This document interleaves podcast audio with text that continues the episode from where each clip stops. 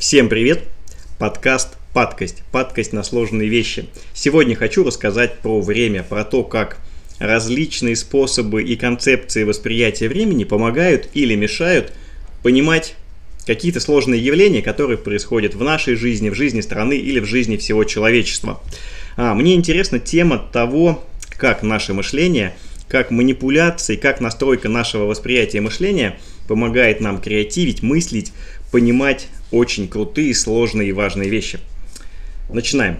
Итак, а, был такая, была такая книга, книга Теда Чана «История твоей жизни».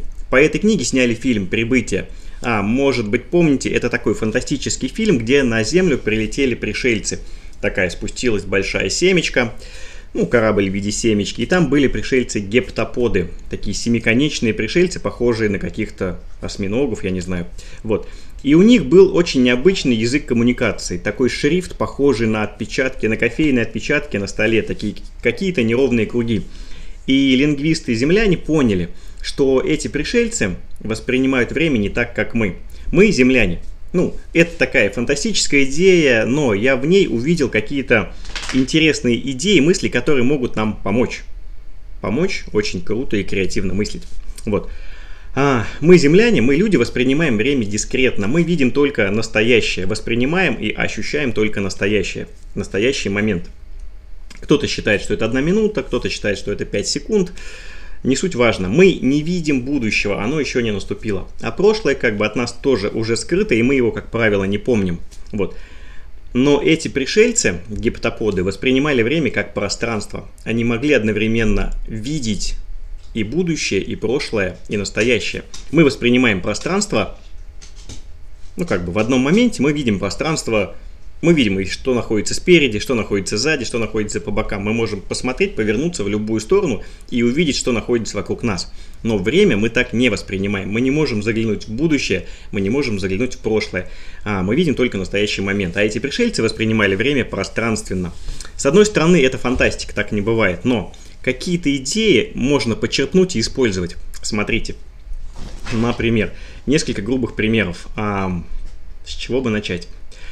Первый пример. Допустим, когда вы видите бездомного или бомжа. Да, это социальная проблема, это очень плохо, но попробуйте напрячь воображение и представить, что вот именно так выглядели наши первобытные предки. Какие-то первые охотники-собиратели. Они примерно так выглядели, примерно так жили. Жили где-то на улице, в пещерах, в подвалах они собирали какие-то плоды, которые валялись на полу, пытались найти найти какую-то добычу.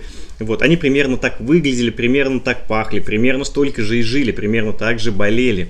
То есть, а, если посмотреть на них, я опять же не оправдываю социальный феномен бродяжничества и бездомничества, но а если посмотреть на них, становится видно, что вот это пример того, то есть это пример каменного века, который существует в настоящее время.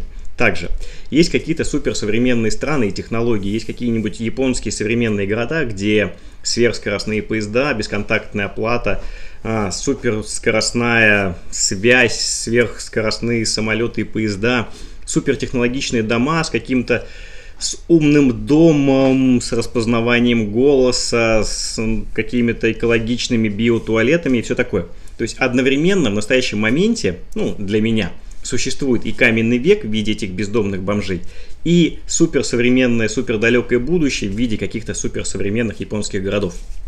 И вот эта идея, ну опять же, при условной при какой-то доле условности, при фантазии, идея того, что я могу увидеть и прошлое, и будущее, и настоящее. Вот.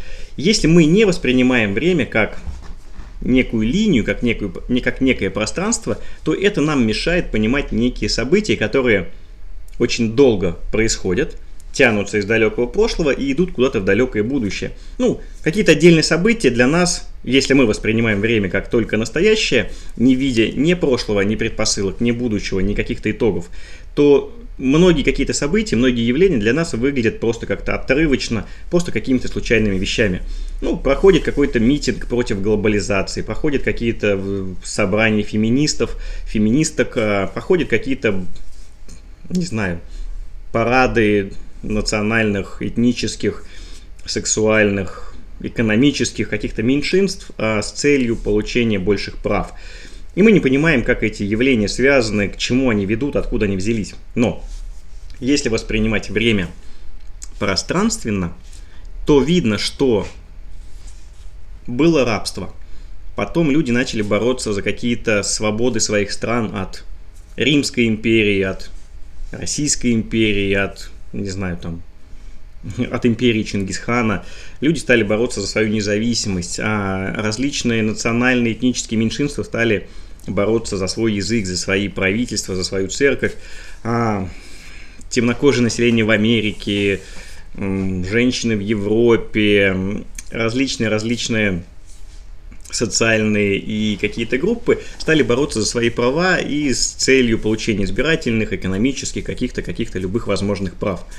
И мы видим, как это подходит к тому, что начинаются, а, начинаются какие-то заявления и борьба за четырехдневную рабочую неделю, за дистанционную работу, за ну, за любые вещи, за какие-то, за легализацию различных сексуальных, экономических, каких-то интеллектуальных практик, которые нам кажутся какими-то случайными. И я бы поставил в одну линию, например, могу, скажем, сделать такой прогноз, что через 50 или 100 лет мы наделим правами, сходными с правами человека, наделим ну, шимпанзе, дельфинов, высших приматов, каких-то высших животных, мы наделим такими же правами, которые примерно есть у нас.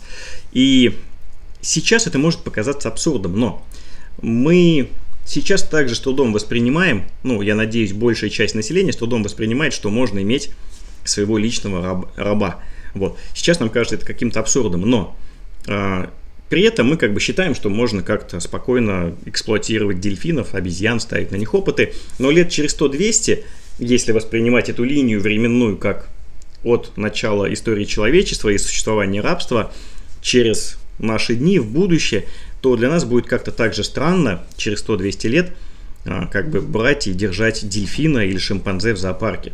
То есть для нас это будет какая-то дикость. Вот. Если воспринимать время пространственно, видеть одновременно прошлое и будущее, понимать эти тенденции, то многие события, которые сейчас кажутся достижением человеческой мысли или ну, это в лучшем случае. Или какие-то вещи, которые сейчас нам кажутся обыденными, там, правила дорожного движения, существование национальных государств, то, что есть какие-то различные религии, сейчас нам кажется это нормальным э, и само собой разумеющимся, то с использованием восприятия времени как такого пространства, воспри... восприятием различных событий, которые происходят сейчас, что это не отдельное событие, а какая-то маленькая ячейка, маленький этап, который вплетен в большую длинную временную линию, то станет очевидно, что э, многие вещи, которые происходят сейчас и кажутся банальными, обыденными, это очень большая дикость и ну, какой-то каменный век.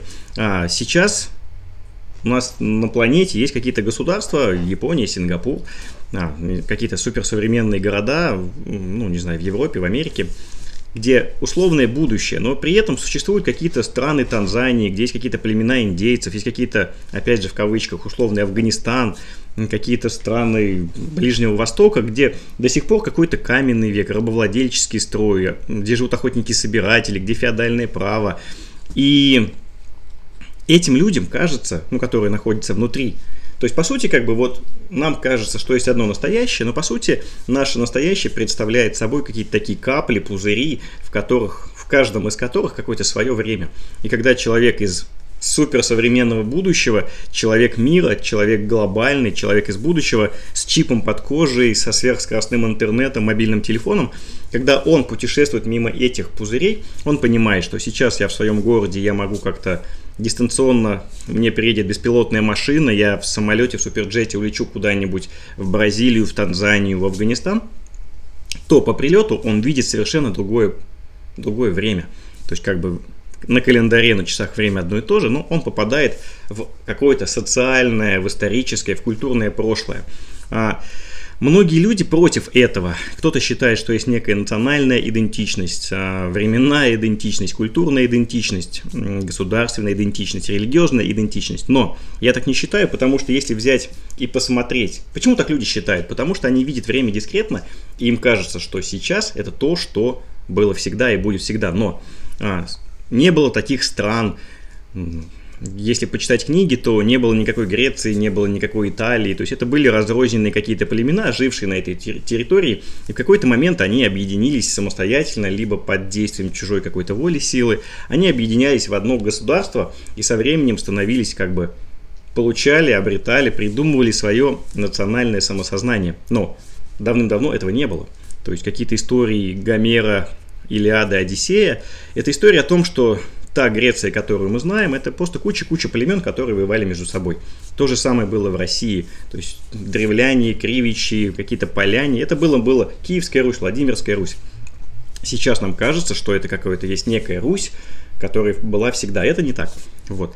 И все какие-то вопросы о том, что есть некая настоящая, есть некие традиции, которые есть сейчас, которые надо беречь, это такая немного иллюзия, немного ошибка, немного ошибка восприятия, которая связана с тем, что мы, опять же, повторюсь, с тем, что мы воспринимаем время дискретно, и мы не видим, к чему приведет развитие нашей ситуации, и мы не помним, откуда это произошло. Любая какая-то идея, которая кажется фундаментальной, религиозная, политическая, когда-то ее не было, и когда-то ее не будет. И вот эта мысль, вернусь к началу разговора, что когда я увидел суперсовременную беспилотную машину, и рядом как бы бомж копался в мусорке. В это время, что я нахожусь в настоящем и вижу одновременно и будущее, и прошлое, вот эта мысль меня подстегнула, подтолкнула к тому, что этот способ, эту фантазию, этот способ настройки восприятия я могу использовать, чтобы понять какие-то явления, которые часто от меня скрыты. Вот. А, надеюсь, эта идея была интересной и понятной, как бы мне очень интересны отзывы. А, если хочется обсудить, вот эту концепцию, что мы и сейчас можем воспринимать время как пространство, как ландшафт и видеть не только вперед, в будущее, назад, в прошлое, но и в принципе можем заглядывать куда-то в бока, в параллельные варианты развития событий. Вот. Мне это интересно, давайте обсудим. Спасибо.